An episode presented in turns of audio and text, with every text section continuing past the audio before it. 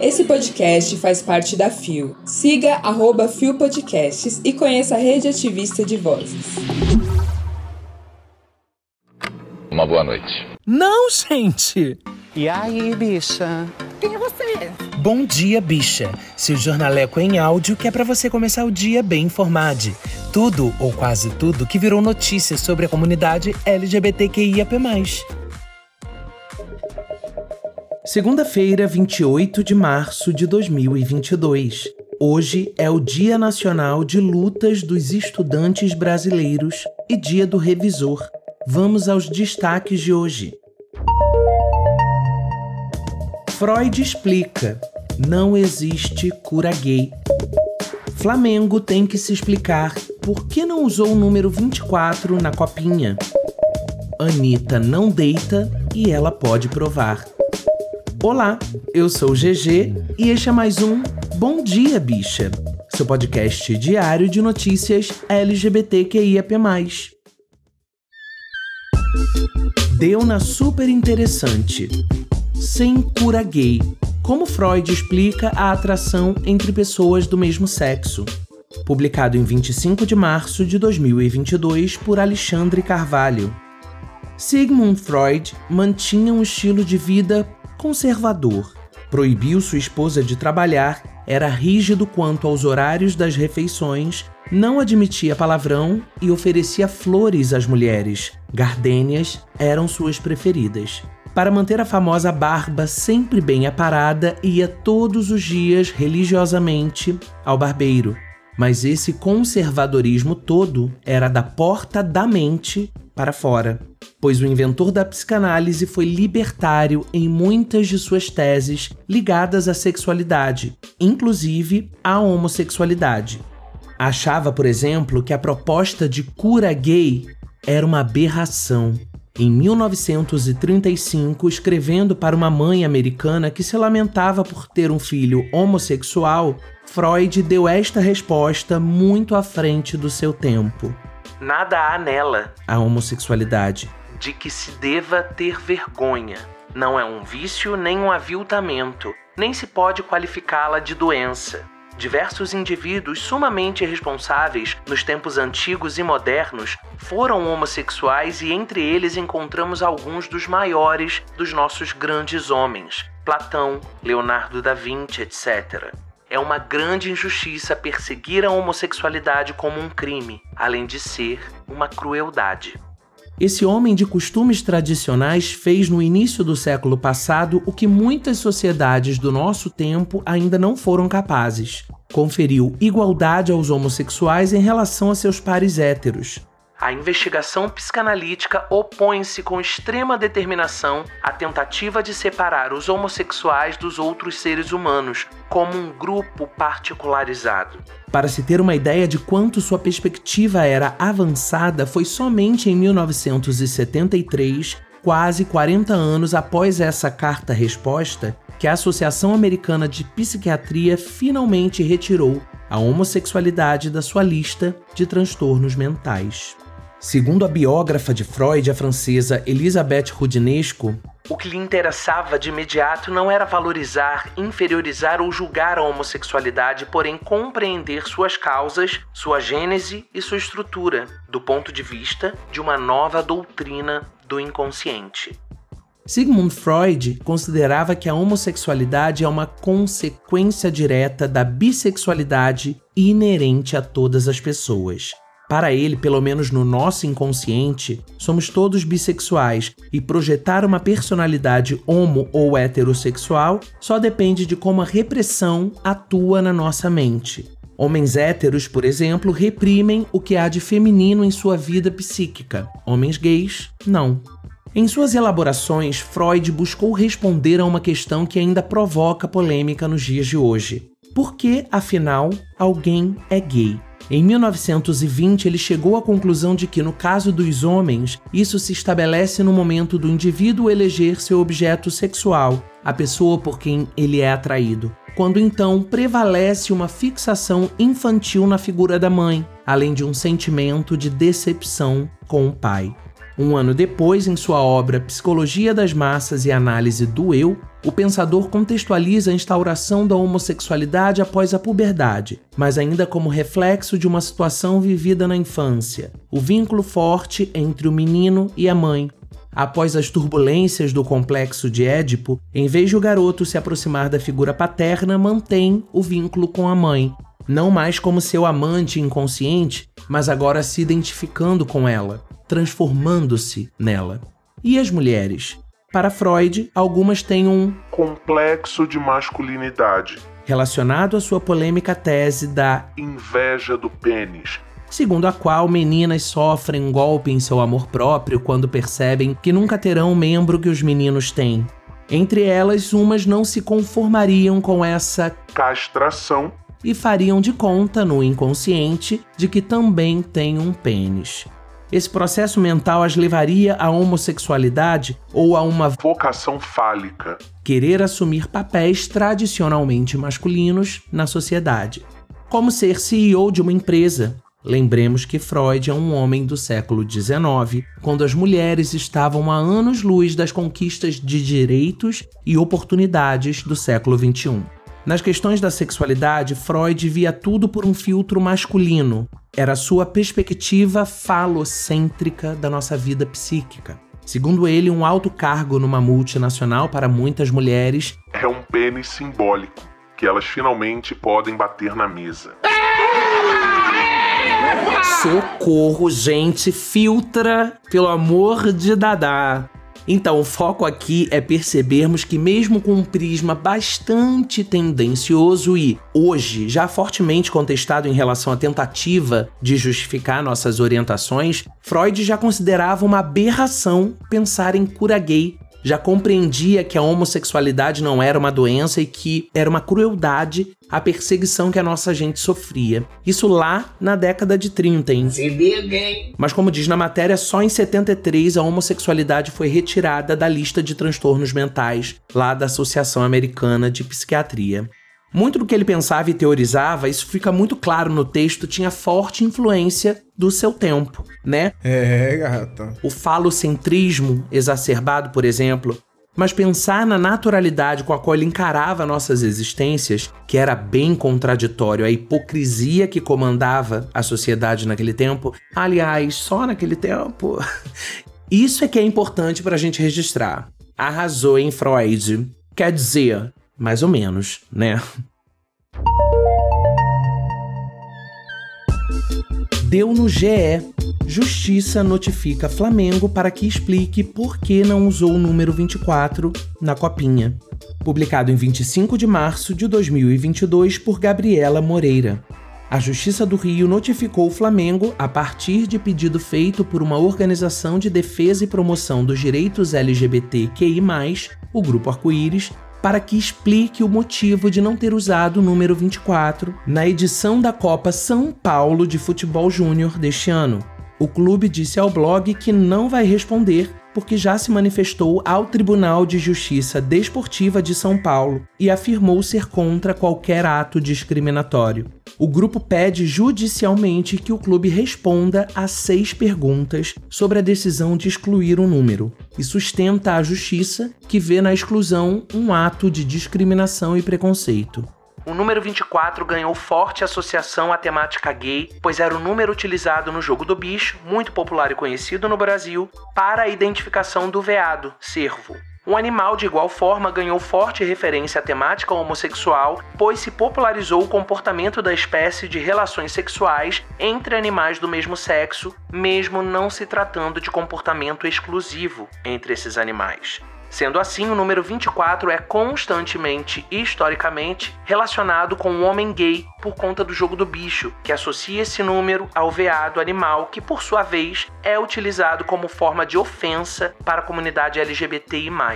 Sustenta o grupo no pedido que é assinado pelo advogado Carlos Nicodemos, advogado do grupo Arco-Íris, presidido por Cláudio Nascimento.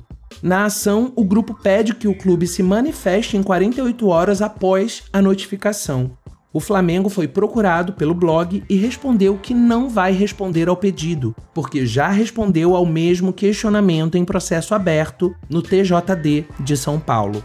o caso foi arquivado pelo procurador Vinícius Marchetti. Ele afirmou que é suposição afirmar que o número 24 não foi utilizado por razões discriminatórias e homofóbicas. Além de entender que o grupo não tinha legitimidade para propor a ação.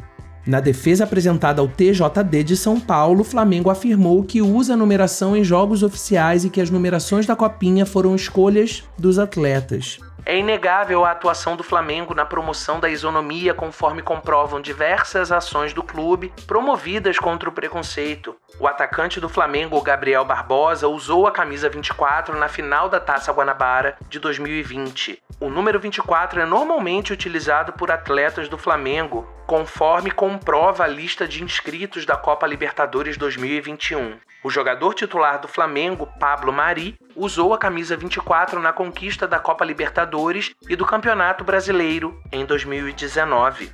No pedido, eles também citam dado levantado em reportagem do Esporte Espetacular que mostrou que, na última rodada do Campeonato Brasileiro da Série A de 2019, dos 419 jogadores inscritos para os 10 jogos, apenas um jogador estava registrado com o número 24.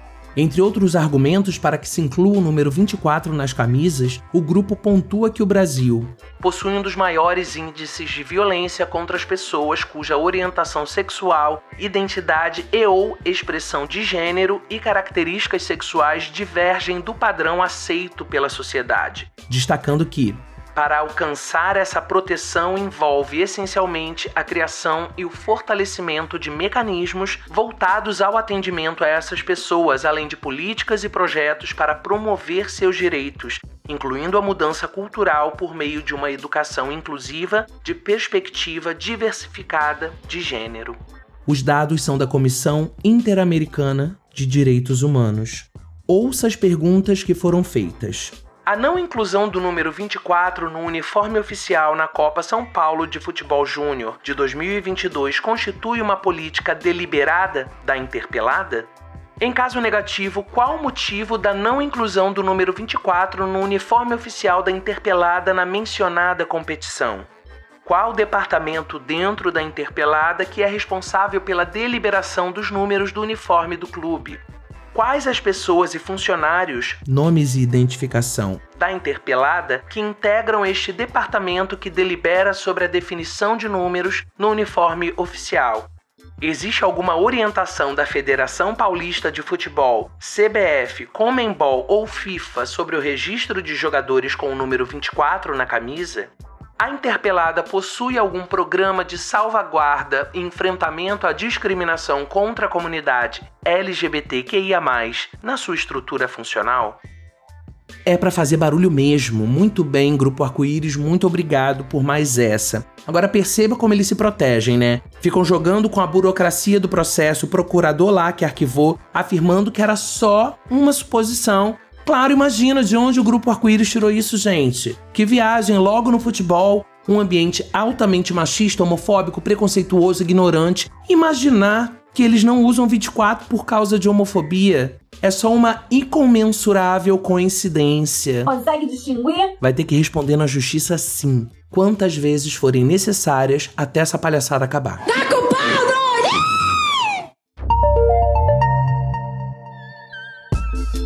Deu no Terra Nós. Anitta no topo do mundo. Oito frases icônicas da cantora que não deita para ninguém. Publicado em 25 de março de 2022 nos Web Stories do Terra Nós. Na madrugada desta sexta, dia 25, Anitta se tornou a primeira artista brasileira a chegar no número 1 no top 50 global do Spotify com uma música solo. A primeira posição do ranking veio com a música Envolver, com mais de 6 milhões e 300 mil streams. Essa sou eu, mostrando minha bunda no Instagram. Depois que o cantor Arcangel, com quem dividiu o palco, criticou mulheres que postam fotos mostrando a bunda, Anitta respondeu com essa frase em um post em seu Instagram. Essa luta representa muito. Anitta não poupou elogios à participante do BBB 22, Linda Quebrada. Declarou seu apoio e torcida para que a Sister seja a primeira mulher trans campeã do reality show. Eu tenho orgulho de ser uma mulher bissexual. Em um tweet, a cantora falou abertamente sobre sua sexualidade e cobrou uma sociedade melhor e mais respeitosa. Não sou idiota de te dar esse palco pré-votação. A cantora rebateu críticas do ex-ministro do Meio Ambiente, Ricardo Salles, no Twitter e o chamou para um debate após as eleições. Rebolo minha bunda, mas posso ser inteligente. Em entrevista recente a Jim Fallon, ela fez questão de deixar claro que o fato de ter surgido do funk e rebolar não é sinônimo de ignorância e destacou que pode trabalhar sempre com outros ritmos também. Só tiro a foto se tiver foto do título de eleitor. Post recente da cantora convocando os maiores de 16 anos a tirarem o título de eleitor para que o presidente Jair Bolsonaro não seja reeleito.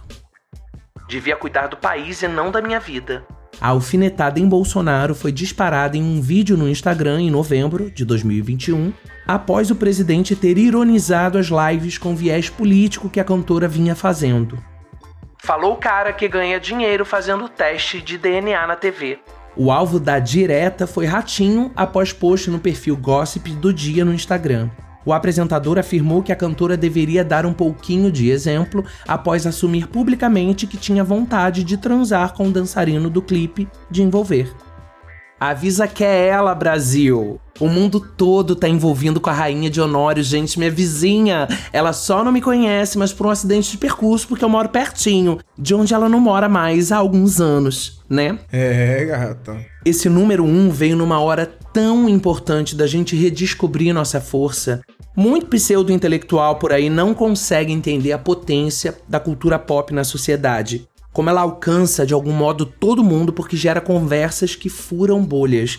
Por exemplo, deu no Jornal Nacional, na CNN, na Globo News, esse último feito da Anitta. E aí estão falando no Papo do Botequim que ela disse que só vai tirar foto com a galera que tiver foto do título de eleitor. E aí polemizam, mas o recado tá dado, já rola um impacto. E aí a família tradicional questiona a exploração do corpo, enquanto no jornal diz que ela faz tudo que as maiores do pop sempre fizeram com a diferença de que ela não é estadunidense, mas brasileira. Elas podem, mas a nossa não? E assim os paradigmas vão sendo quebrados. O fato é que, goste você ou não, mas se você tá aqui, você pode até não gostar, mas eu sei que você respeita. Ela venceu. Ou melhor, tá vencendo dia a dia, escrevendo uma história de conquistas, de quebras e fazendo com que várias meninas e várias gays também, não importa onde estejam, acreditem que elas podem o que elas quiserem. Chegamos ao final de mais um Bom Dia Bicha e eu queria dar uma dica aqui, hein? O coletivo Distrito Drag tá com inscrições abertas para o curso de formação em arte e cultura LGBT e mais. Esse curso é voltado a artistas e produtores culturais. As inscrições são gratuitas, mas corre que vão só até amanhã, dia 29. As aulas serão às terças e quintas, às 19 horas, de 1 a 29 de abril, pelo Zoom. O curso integra o projeto Arte Transformista, Cultura LGBTI, e Economia Criativa da Secretaria de Estado de Cultura e Economia Criativa do Distrito Federal. Rola certificado de participação pra gente ficar bonita no LinkedIn, meninas. Eu vou deixar o formulário de inscrição na descrição do episódio. No formulário tem toda a programação e tá o fecho. E eu quero nossa panelinha lá porque eu já me inscrevi, hein? Vamos ser amigas de classe. O Bom Dia Bicha conta com identidade visual e edição de Rod Gomes, pesquisa de Dan Pereira, roteiro de Dan Pereira e GG eu mesmo, que além de apresentar também faço a produção geral. O programa faz parte do feed do Kill Bicha, um podcast queer, que está no selo Fio, a rede ativista de vozes. Ouça os outros episódios, compartilhe nas suas redes sociais, não deixe de nos marcar e de nos seguir.